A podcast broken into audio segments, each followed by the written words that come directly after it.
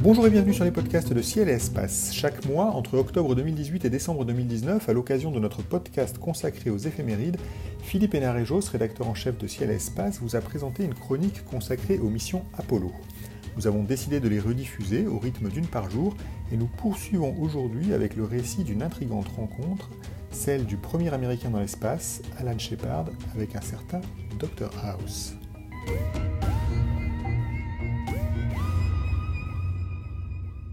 Et oui, vous connaissez Les Sept Samouraïs, je recommande le film, ou Les Sept Mercenaires, je recommande aussi d'ailleurs. Mais en matière d'exploration spatiale, côté américain, tout a commencé avec les, ce qu'on pourrait appeler les Sept Magnifiques. Ce sont les sept premiers astronautes sélectionnés par la NASA en avril 1959 pour effectuer les premiers vols spatiaux. Le premier d'entre eux, Alan Shepard, est devenu un héros des États-Unis quand le 5 mai 1961, il a été le premier Américain à aller dans l'espace à bord d'une minuscule capsule Mercury. Alors en 1963, il aurait dû commander la première mission à bord d'une capsule à deux places, Gemini. Mais il est alors sujet à des vertiges et des nausées. On lui, diagnostique la maladie de Ménière, qui est un trouble de l'oreille interne, hélas, à l'époque, incurable. Shepard se retrouve ainsi cloué au sol. Faut voir qui, c'est. Shepard, c'est l'étoffe des héros. C'est le gars qui a vraiment envie de piloter, euh, qui veut être à, à la proue du navire. Donc il est cloué au sol. Et faute de mieux, il est nommé chef du bureau des astronautes et devient l'adjoint de Dick Slayton, qui lui aussi est cloué au sol pour un autre problème qui fait partie des sept magnifiques, et qui décide donc de la composition des équipages. Tous les deux, ils font euh, la pluie et le beau temps au sein des astronautes de la NASA. Mais au cours de l'année 1968, l'astronaute Tom Stafford lui indique qu'il a entendu parler d'un médecin à Los Angeles qui fait des miracles avec la maladie de Ménière. Shepard prend aussitôt et en secret un rendez-vous. Euh, il euh, accepte de se faire opérer et c'est ainsi que début 1969, toujours dans le plus grand secret, euh, il n'en dit rien à la NASA. Comment est-ce possible?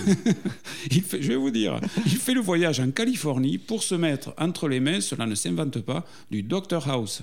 Évidemment, on passe à la série, mais de fait, William House, tout comme le héros mal embouché de la série, réussit l'impossible et guérit Shepard. Alors Shepard, je vous ai dit que comment il fait pour aller dans le plus grand secret. Eh bien, il se fait inscrire à la clinique, à l'hôpital, sous un nom d'emprunt, un nom grec. Ce dernier, donc, Shepard, ne tarde pas, quand il revient, à se faire examiner de nouveau par les médecins de la NASA. C'est eux qui délivrent les autorisations pour voler. En février 69, Shepard en est là. Il est en train de revenir. Il sait qu'il va revenir parmi les astronautes actifs, dix ans après avoir été sélectionné par la NASA.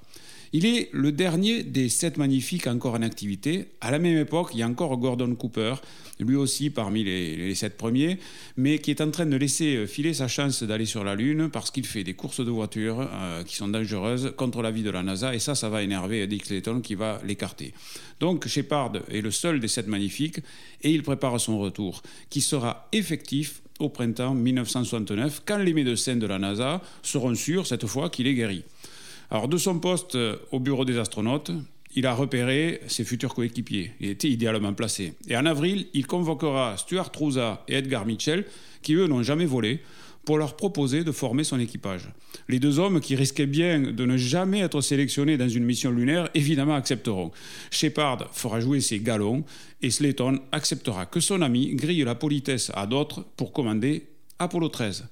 Mais coup de chance supplémentaire, George Mueller, qui est directeur des vols habités à la NASA, imposera que cet équipage attende une mission de plus afin de s'entraîner plus longtemps. Évidemment, il a été écarté pendant longtemps. Shepard, les autres n'ont jamais volé, donc il exige qu'il se prépare un peu plus longtemps. Et quand je dis que c'est un coup de chance, on le sait parce que Apollo 13 sera victime d'un grave accident et ne parviendra jamais sur la Lune. Ironie de l'histoire, Jim Lovell, qui, au cours, euh, qui aurait pu être sélectionné par Armstrong pour l'accompagner sur la Lune au cours de la mission Apollo 11 à la place d'Aldrin, j'en ai parlé le mois dernier, et qui devait commander Apollo 14, aura été la victime collatérale du retour de Shepard dans la course à la Lune.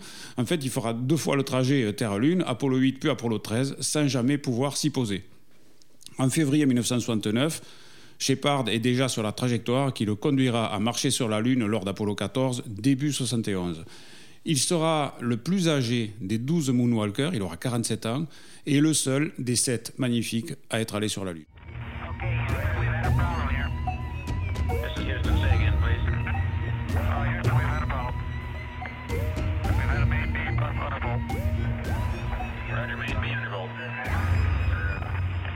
Okay, stand by 13, we're looking at it.